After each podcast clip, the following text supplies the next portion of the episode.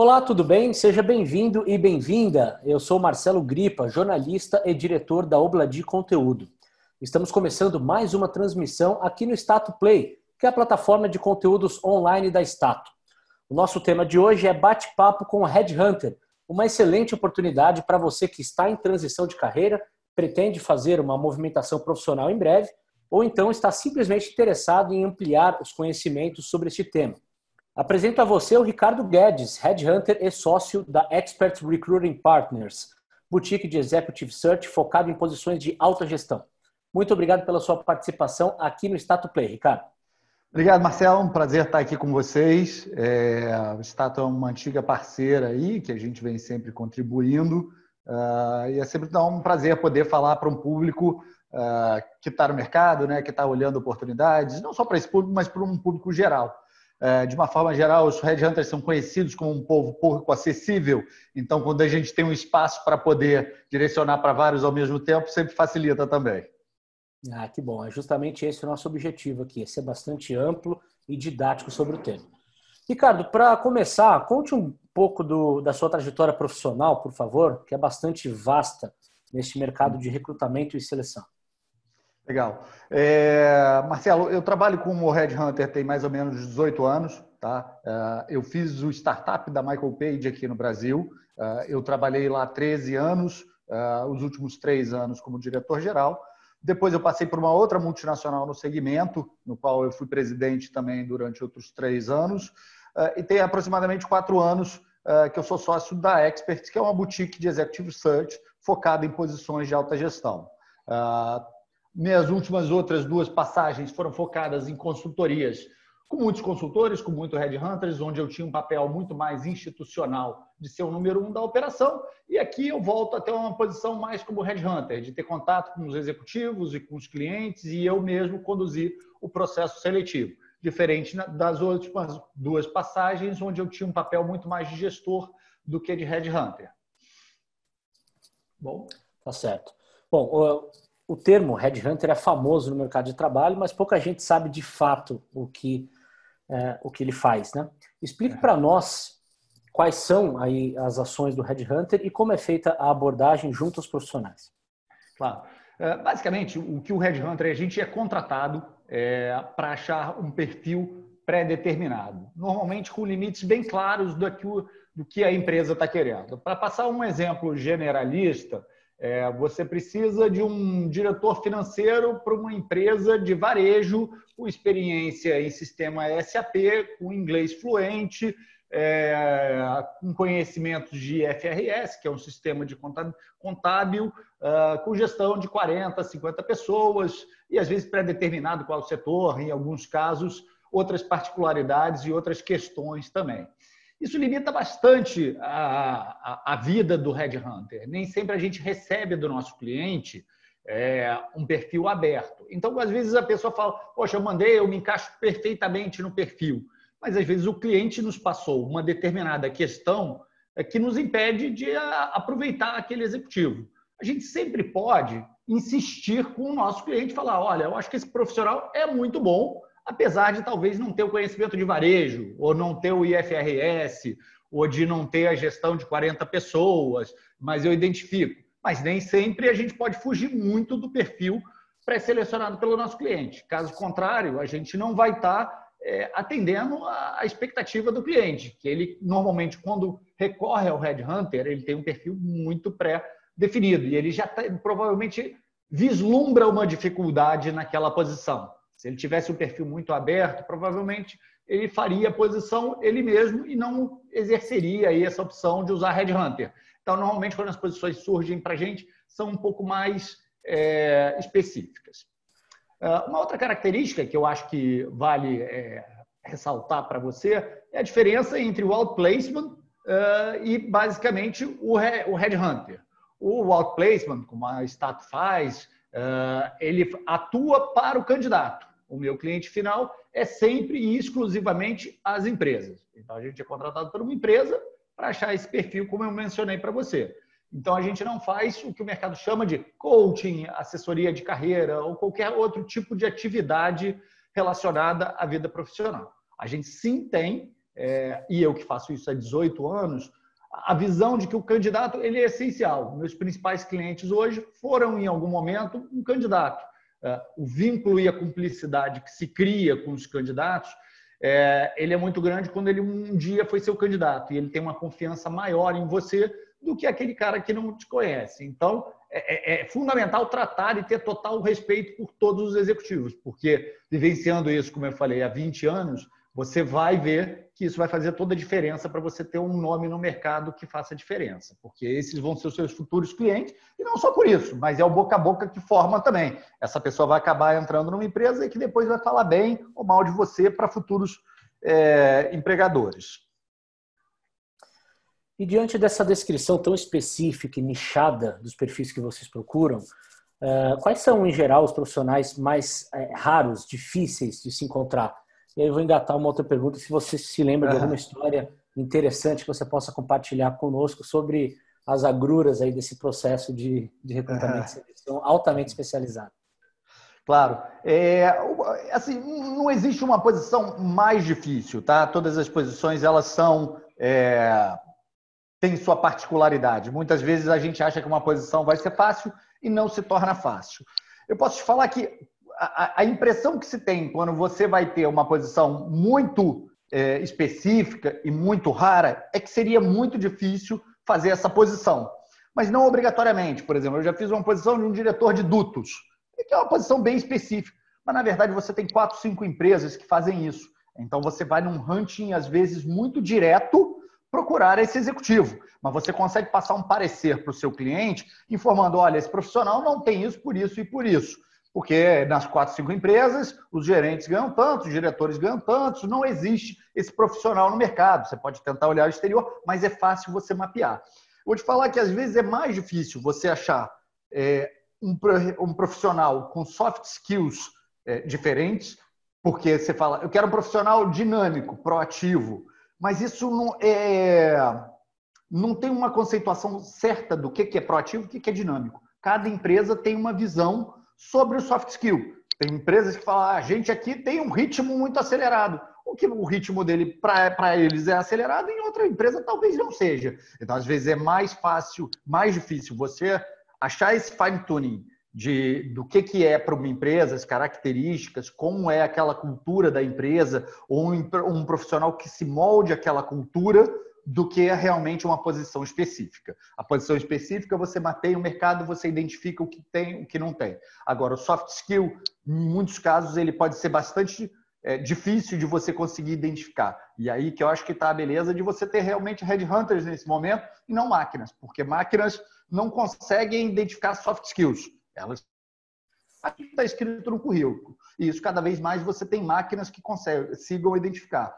Conseguir tirar referências, ter feedbacks, ter, ter, ter uma análise mais profunda do caso é que eu acho que faz toda a diferença. Você pode comparar com um médico. O médico é, é, difícil você conceituar quanto um médico é mais capaz que o outro. Provavelmente porque ele teve mais experiência, ele já vivenciou mais, você normalmente tem mais confiança naquele médico. Então você tem um médico de confiança grande parte da família tem um médico de confiança. O ideal é que você tenha um headhunter de confiança no qual você possa é, direcionar sua carreira através dele, coisas assim. Agora, uma dúvida comum no mercado de trabalho. É, um profissional que esteja em transição de carreira, ele pode abordar o headhunter para vender o peixe aí? É, ou esse contato não é recomendado por não ser eficaz na prática? É, eu entendo que o, o momento do, do, do, do, profissional em transição de carreira, ele realmente tem que ver aquilo como um, praticamente um trabalho. É, ele tem que correr atrás. E o papel dele realmente é tentar fazer contatos com os headhunters, sim, e mesmo com os headhunters, com os RHs das empresas, com os possíveis gestores das empresas. É, o que acontece do nosso lado, na visão do headhunter, é que se a gente também só trabalhar para retornar as pessoas que nos abordam, muitos casos a gente não vai conseguir. É, atualmente, se você publica uh, uma posição é, num, num, site, num, numa rede social, você vai receber, em muitos casos, mil candidatos. Se você for tentar dar uma resposta muito específica ou tentar conversar e dialogar com todos esses mil profissionais, você não vai ter tempo para fazer a sua busca efetivamente. Então, você pode ter uma resposta um pouco padrão, para responder praticamente todos os executivos que te abordarem, ou selecionar alguns e retornar talvez num segundo momento. É... o ideal que eu acho é responder, nem que seja uma resposta curta, é, obrigado pelo seu contato e interesse. Infelizmente não se adequa ao perfil, e isso você consegue responder com uma certa agilidade, mesmo mil candidatos, 200, 300, 400 candidatos. Agora, se o profissional tenta é, entrar muito no detalhe, a gente infelizmente não consegue passar todos os detalhes nesses casos. É, o que vale muito é através de indicações relacionamentos construídos ao longo da sua carreira. Certamente, se eu recebo, através de algum contato que eu já tenha conhecido no passado, que já seja uma pessoa próxima a mim, e fala assim, ah, tenta dar uma atenção a esse executivo, eu vou dar uma atenção um pouco maior e vou acabar olhando. Se alguém vir e fala, você pode bater um papo com esse executivo? Eu posso falar daqui, nesse momento, não, mas daqui a uma semana eu converso. É, é muito do que eu faço com os próprios é, consultores aí da status, às vezes, quando me pedem, ah, você consegue bater um papo? Sim. Ou eu também informo, em alguns casos, para os consultores da status ou de outras empresas, simplesmente fato, está muito distante do meu posicionamento, que é um posicionamento mais de média e alta gestão. Então, para mim, falar com uma pessoa de um outro nível vai fugir muito e eu teria pouco a agregar para ele também. Então, também faz sentido você procurar o headhunter que atende a sua área. Então, grande parte do mercado trabalha, às vezes, por seja setores, ah, eu trabalho com o setor de telecom, ou eu trabalho com posições de finanças, ou eu trabalho com posições de vendas e marketing. Então, você procurar aquele headhunter que atende ao seu segmento, você vai ter uma chance de ter um retorno muito maior do que você simplesmente disparar para uma mala direta com 200 headhunters. Até porque aí você se torna um pouco inconveniente, porque você nem fez uma pesquisa. Então, eu acho que você estudar um pouco quem é o headhunter que faz cada uma das atividades, isso vai fazer a diferença para que você tenha um nome bem aceito. E sempre ter um pouco de tato, para você não extrapolar um pouco do limite. É uma coisa é você tentar fazer uma abordagem, outra coisa é você se tornar um pouco mais insistente. É, quando você recebe várias ligações ou várias tentativas de contato, você vai responder uma. É, é, é quase como uma, uma, venda de celular, quando ficam ligando para sua casa várias vezes Normalmente, eu tenho como hábito também responder, obrigado, não tem interesse de mudar de operadora. Agora, se aquele cara começa a ligar para você três, quatro, você bloqueia o número. É, você simplesmente vai travar ali e falar, não quero receber mais chamadas desse número. Não que a gente faça isso com candidatos. Tá? Eu acho que esse respeito a gente sempre tenta ter, mas quando a pessoa insiste demais, eu acho que ele pode se tornar inconveniente nessa questão. Tá bom? Ótimo. Agora, é, entrando no contexto atual, é, eu gostaria de entender junto a você aí quais foram os principais impactos da Covid-19 no mercado de hunting. Saber se a dinâmica, o processo mudaram e se sim, de que medida? Uhum. Ou em que medida? Olha, é, passando um parecer como um todo, o mercado ele é um mercado que ele vinha de forma bastante pujante. É, eu acho que grande parte dos headhunters, de janeiro, fevereiro e parte de março, vinham com uma expectativa muito boa e com o mercado muito aquecido. Estava sendo um grande ano para todos e uma recuperação do emprego no Brasil. Quando veio a Covid, é, a primeira percepção que se teve é que parou. É, então, o meu diagnóstico é: as primeiras duas semanas as pessoas estavam aprendendo a como se trabalhar é, nesse novo normal, como se trabalhar home office. Algumas empresas não tinham laptops, então elas ficaram trabalhando muito é, como que gente, nós vamos trabalhar durante a pandemia. Passadas essas primeiras semanas, onde as pessoas passaram a ficar em casa, a poeira começou a baixar um pouco mais e a gente começou a ter, é, as coisas começaram efetivamente a andar e trabalhar, começaram a voltar aos processos seletivos, as pessoas começaram a trabalhar nesse novo normal, que é como nós estamos fazendo aqui. Eu diversas vezes fiz é, palestras, é, mesas de reunião, salas de reunião uh, com executivos. Atualmente é assim. É, e cada vez mais a gente está aprimorando as tecnologias e as coisas precisavam. Obviamente, houveram setores vencedores e setores que têm tido um pouco mais de dificuldade, é, mas os processos eles começaram a ser feitos através de videoconferências, de diversas ferramentas novas, é, e além disso, houveram empresas que não pararam. É, você pega Eu, eu posso te falar que deve ter pelo menos uns 10% das empresas, elas não pararam durante a pandemia. Elas viveram o ciclo e continuaram recrutando e continuaram é, trabalhando normalmente. É, uhum. E tiveram também, provavelmente, uns 10, 15% de empresas que foram paralisadas completamente e que realmente não tem prazo de voltar. Sim. Pegando o gancho nisso que você falou sobre setores, você pode compartilhar com a gente quais foram as áreas que sofreram mais e menos no seu mercado com a Covid-19? Olha, é, já dá para se perceber que alguns setores é, tiveram um bom destaque. Tá? É, assim, é, o setor de saúde de uma forma geral, foi um setor que é, os hospitais eles tiveram impacto porque as cirurgias eletivas elas não foram realizadas. Ninguém que leve uma topada no pé hoje, acho que vai ao hospital ou que esteja com alguma questão que não seja Covid, queira estar no hospital nesse momento. Então, o diagnóstico que eu tenho é que os hospitais sofreram. Mas, quando você está falando de operadoras de plano de saúde, você está falando de é, farmacêuticas, e, e, eu acho que a saúde no segundo semestre será beneficiada, porque a população tende a ter mais é, preocupação com a saúde ao longo do ano. Outra característica que eu acho que é interessante, produtos de higiene e limpeza também cresceram muito. Eu falando com diversos CEOs e executivos dessas empresas, eles estão tendo resultados muito positivos e bastante expressivos, mesmo durante a crise, e mesmo fazendo contratações e indo nesses mercados. Um outro mercado que eu posso citar é alimentos e bebidas. É, então, alimentos de supermercado, eles tiveram um crescimento também bastante significativo. Eles podem ter perdido o canal restaurante, mas foi extremamente compensatório a maior venda através de supermercados. Os próprios supermercados têm apresentado boas vendas, farmácias têm apresentado boas vendas. É, negócios de longo prazo, e aí entrando no setor de energia. O setor de energia projetos eles são de longo prazo. Eu não acho que uma paralisação de três a seis meses tenha um impacto tão relevante. É, negócios de óleo e gás, o impacto também não é tão grande. Projetos de infraestrutura, de uma forma geral, eles tendem a ser menos impactados. É, ou, como projetos são projetos de cinco anos, uma postergação de cinco meses não impacta tanto nesse negócio. Agora, entrando um pouco no, só para complementar dos setores positivos, o setor de portos, com um câmbio muito mais elevado, o setor de portos e exportação, de uma forma geral, foi muito beneficiado. Grande parte dos, das empresas de portos hoje comenta comigo, eu estou trabalhando como nunca. E é muito comum a gente perceber isso. Empresas que falam, eu tô, estou trabalhando como nunca, e empresas que falam, cara, eu estou sem trabalho. É, tem muito pouca coisa para eu fazer, porque minha atividade ela é essencialmente depende de certas circunstâncias que hoje o mercado não propicia. Então você tem, é, é difícil você estar no meio, você está mais para ou que está com muita demanda ou com muito pouca demanda. Uh, e entrando nesse segmento que está com muito pouca demanda, certamente o segmento de turismo, entretenimento, é, companhias aéreas, porque isso vai ser uma mudança mais estrutural, que provavelmente é, tende a se levar mais tempo para voltar ao normal. Não vai ser simplesmente durante os quatro, cinco, seis meses da pandemia.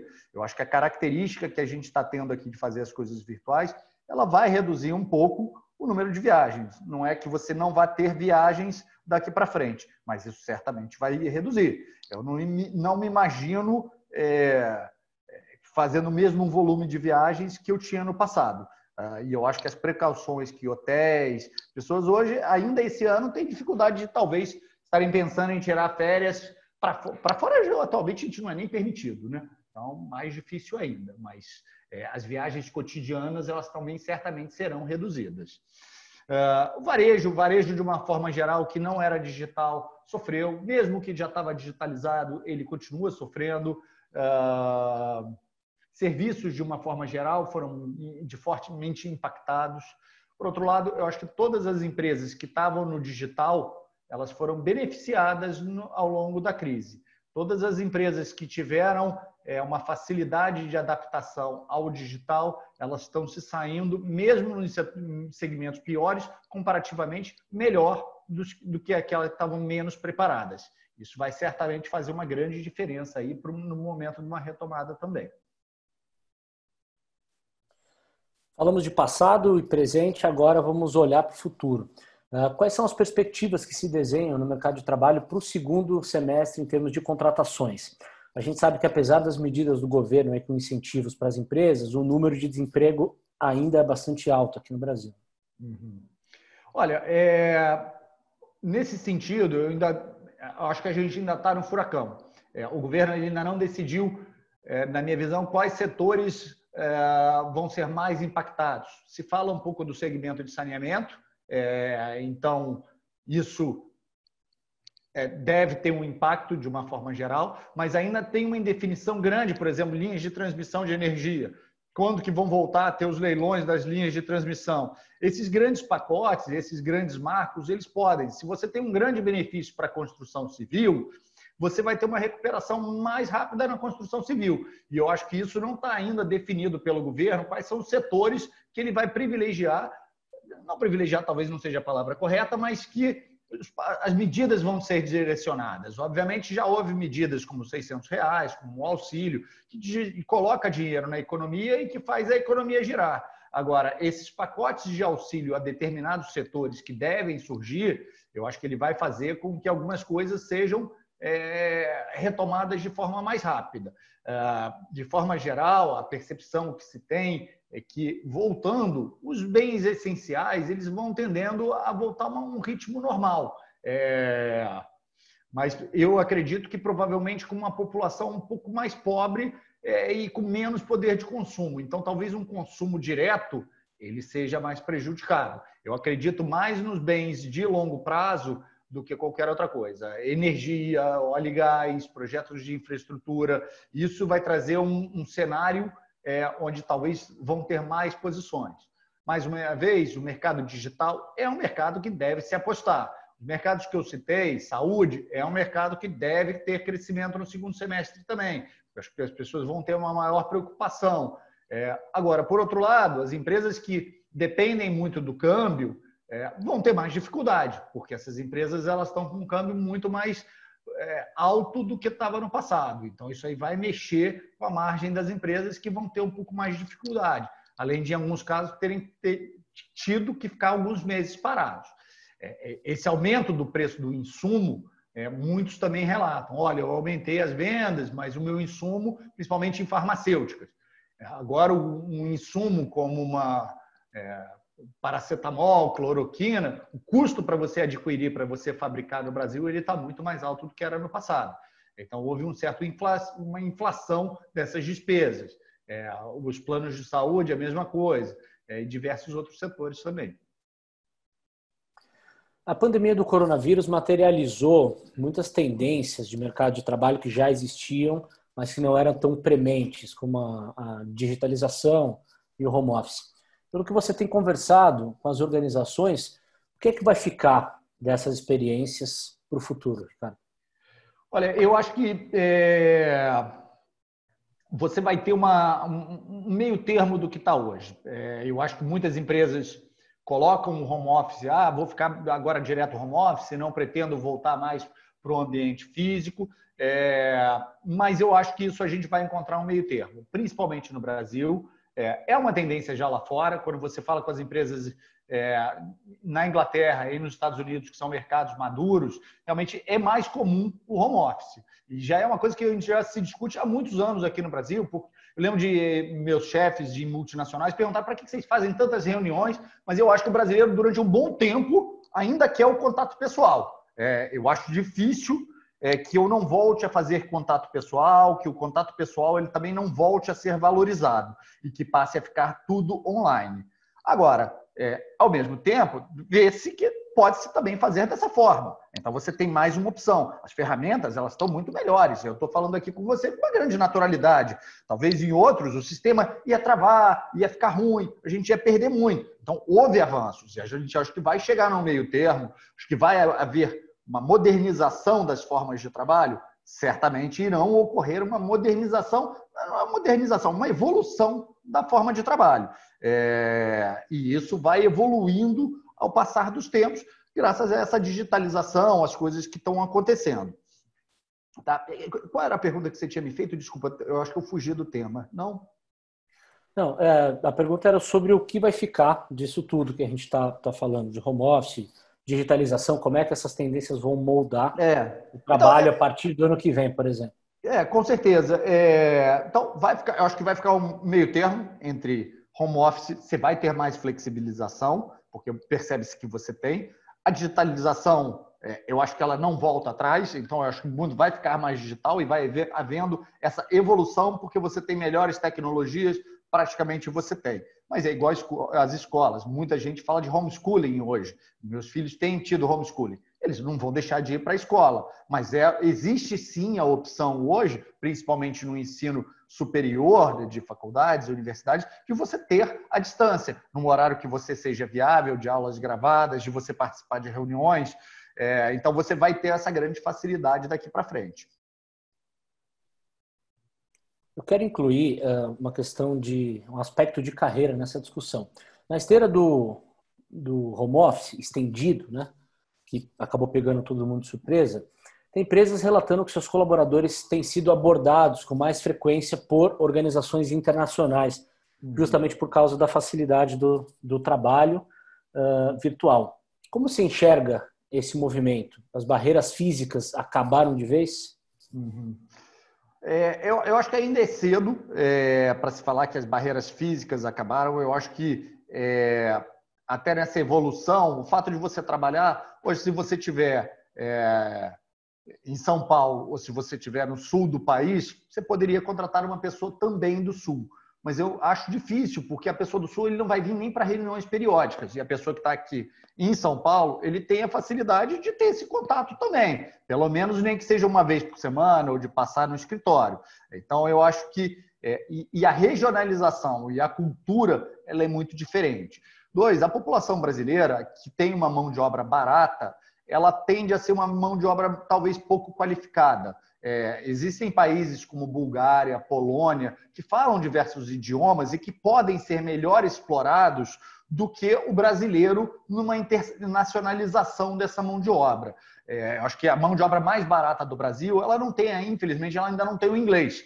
Então, dificilmente uma empresa do exterior vai. Existe a possibilidade, por exemplo, de eu fazer um recrutamento é, aqui do Brasil para a Europa ou para os Estados Unidos? Existe. Hoje não existe barreira. Agora, eu conheço a cultura americana também? Não. Eu acho que o país é, exige, sim, em alguns negócios, o conhecimento da cultura, da forma de se fazer negócio, de você conhecer a localidade. Faz toda a diferença quando eu faço uma posição de uma região que eu conheço, é, que eu sei como é a cidade, como eu sei como é a cultura, principalmente num país é, de dimensões continentais no Brasil, a característica do, do, do paulistano para a característica do Nordeste, elas são diferentes. A forma de se trabalhar é diferente. E do Sul também tem características particulares. É, então, quando você sabe, você sabe quem são os players que estão ali, como que está a cidade, como que atua, quais são os comércios locais, quais são as empresas que atuam bem naquela região. Então, isso ainda faz bastante diferença. É, eu acho que alguns centros como São Paulo, que são mais cosmopolitas e que recebe gente do Brasil inteiro, é, você tem uma facilidade de você ter várias regiões e o paulistano ele é muito adaptável nesse sentido. E como também recebe muita gente, ele tem essa característica de uma grande é, metrópole, é, diferente de outros centros que eu acho que você precisa ter um conhecimento um pouco mais específico. Agora, cada vez mais que se fala essas características de você ter, é, o, o, home office, nesse sentido, pode ser um, uma mudança do, do, ambiente de trabalho, é, da forma de você poder contratar, sim, é, através de fora. Mas eu acho que você ainda tem barreiras, inclusive jurídicas, nesse sentido, tá? É, porque você não poderia prestar serviço para fora no Brasil, você tem algumas limitações.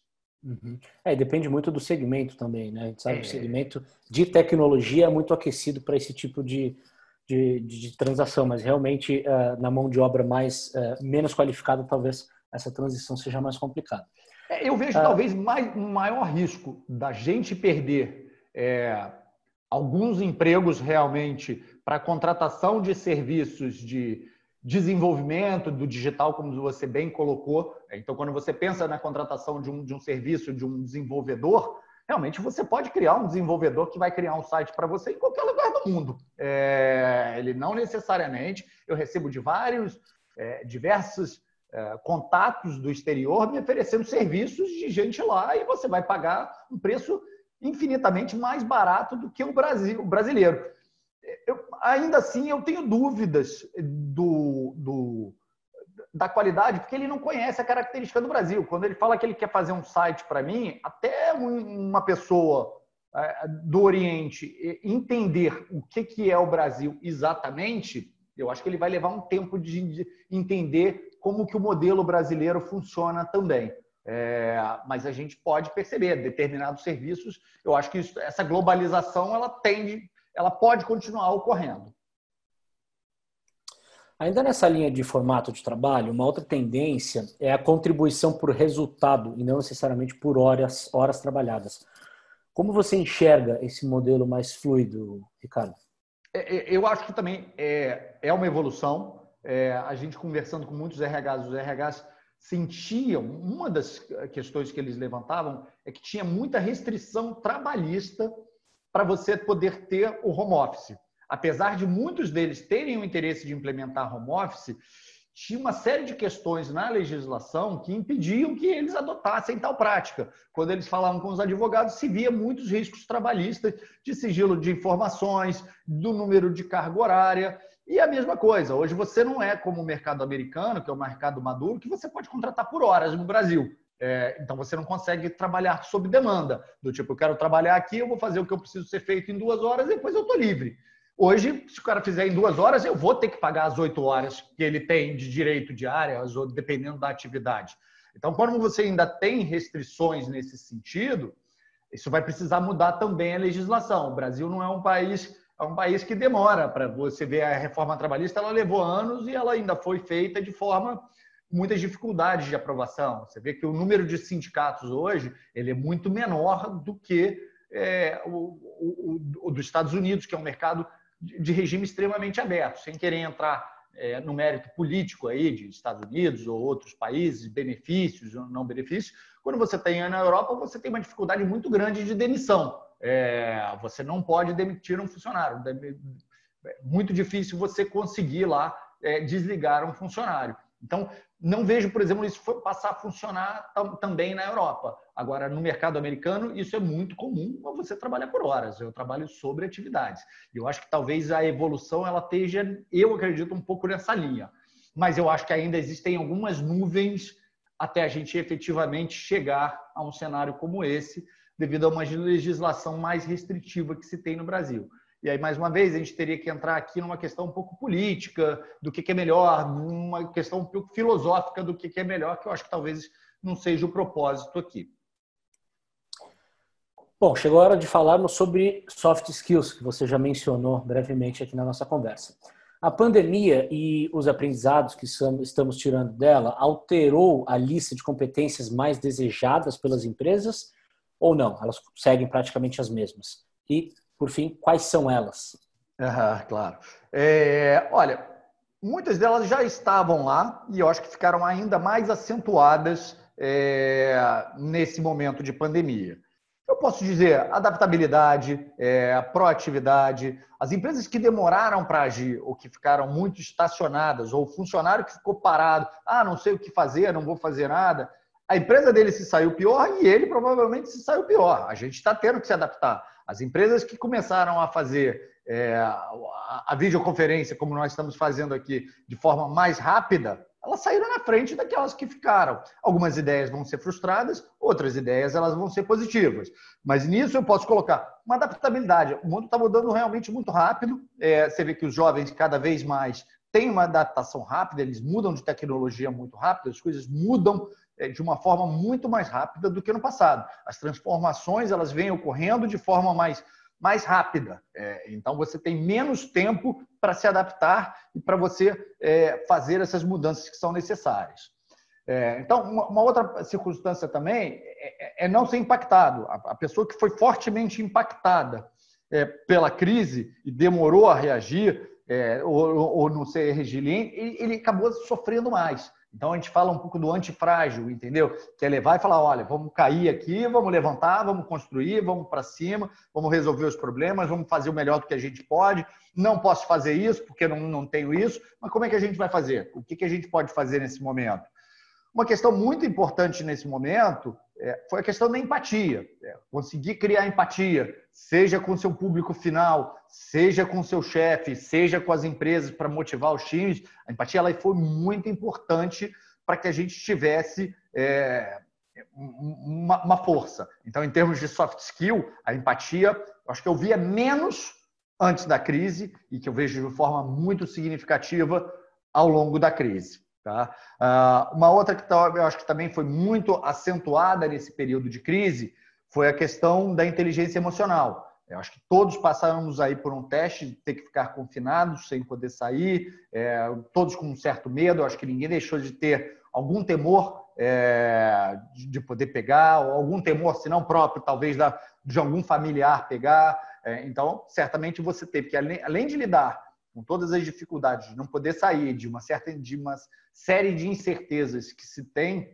é, nesse momento, de profissionais, inclusive, é, e a incerteza de, de, de, saúde, você teve que ter essa inteligência emocional muito forte, é, mais forte do que eu acho que no período pré-crise. O RH ganhou bastante força e importância, ainda mais em meio à pandemia. Uh, quais são, na sua percepção, as lições aprendidas nessa crise e o que vai ser incorporado definitivamente na área daqui para frente? Uhum. Olha, eu, eu, acho que diferente de outras crises, o RH teve um papel é, muito valorizado e, e, que tende a ser valorizado nos próximos é, meses, porque ela foi uma crise, uma crise bastante humana, é, onde todos tiveram que lidar. Então, diferente de outras crises, onde houveram muitos cortes de RH e, muitas empresas viam como um departamento de custo ou custoso, é, não, não houve. Houve uma valorização do profissional de recursos humanos que atuou de forma muito significativa em praticamente toda a gestão da crise, desde uma ajuda no planejamento da gestão da crise, propriamente dito, até nos processos de admissão, no processo de entrega dos materiais, é, em todos os processos é, foi fundamental o papel de recursos humanos, tá? Então eu acho que essa valorização do recurso humano ela foi muito importante ao longo da crise. É, então, ela teve essa crise, teve essa característica humana, e eu acho que isso veio para ficar e não vai mudar. A valorização da empatia da pessoa, eu acho que ela vai ser ainda mais forte no pós-crise do que qualquer outra coisa. Excelente. Bom, nós estamos chegando ao final do nosso bate-papo, Ricardo. Passou rápido. Legal. Aliás, eu gostaria de saber o que você, como profissional experiente em recrutamento e seleção, busca em um bom profissional. Quais são as qualidades que saltam os seus olhos quando você avalia não só o currículo, mas também tem a possibilidade de uma conversa inicial com o profissional? Olha, é, aquele profissional que tem uma grande identificação com o negócio, ele faz muita diferença. Aquilo que a gente parece que é pouco conversa, não é. O fato de você ter uma identificação e uma paixão pelaquilo que você faz e você realmente fazer o que te traz grande prazer faz toda a diferença. Você trabalhar feliz, é, sabendo que aquilo te traz felicidade, que você realmente tem uma identificação com a cultura, com os valores daquela empresa, faz muita diferença para você ter sucesso no que você faz. É, se você não, não, aquilo não te motiva a, querer ir lá todos os dias, você tem mais dificuldade. E com isso você consegue ter um senso de dono maior. É, e com um senso de dono, trabalhando realmente para fazer, porque você tem vontade de fazer aquilo, você acaba tendo um sucesso muito maior na sua carreira e um desenvolvimento muito mais rápido também na sua carreira, porque você tem um prazer de estar estudando aquilo. Aquilo não é uma coisa que é do... difícil para você fazer. E, pelo contrário, ela acaba sendo uma atividade prazerosa para você fazer no seu dia a dia. Bom, por fim, quais são as suas dicas para os profissionais que estão em transição de carreira durante esse período complicado de Covid-19?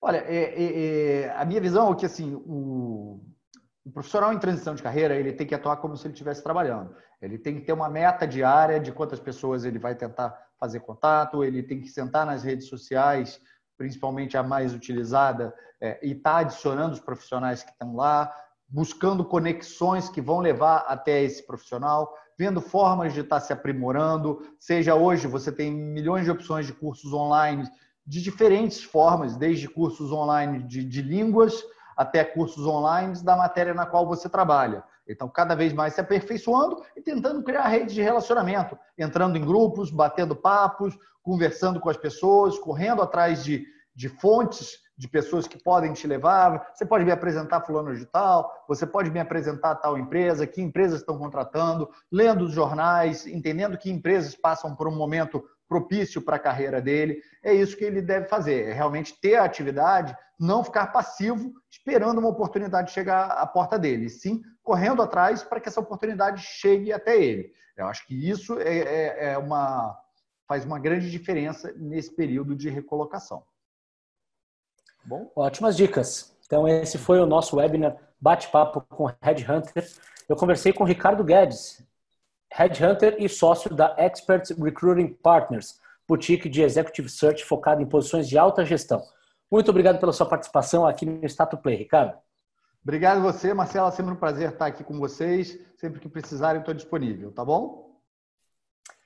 Tá ótimo. E eu convido você que nos assistiu até aqui a ver outros vídeos aqui no Status Play sobre o universo de carreira, com os nossos especialistas da Status e também com convidados de renome de grandes empresas. Muito obrigado pela companhia e até mais.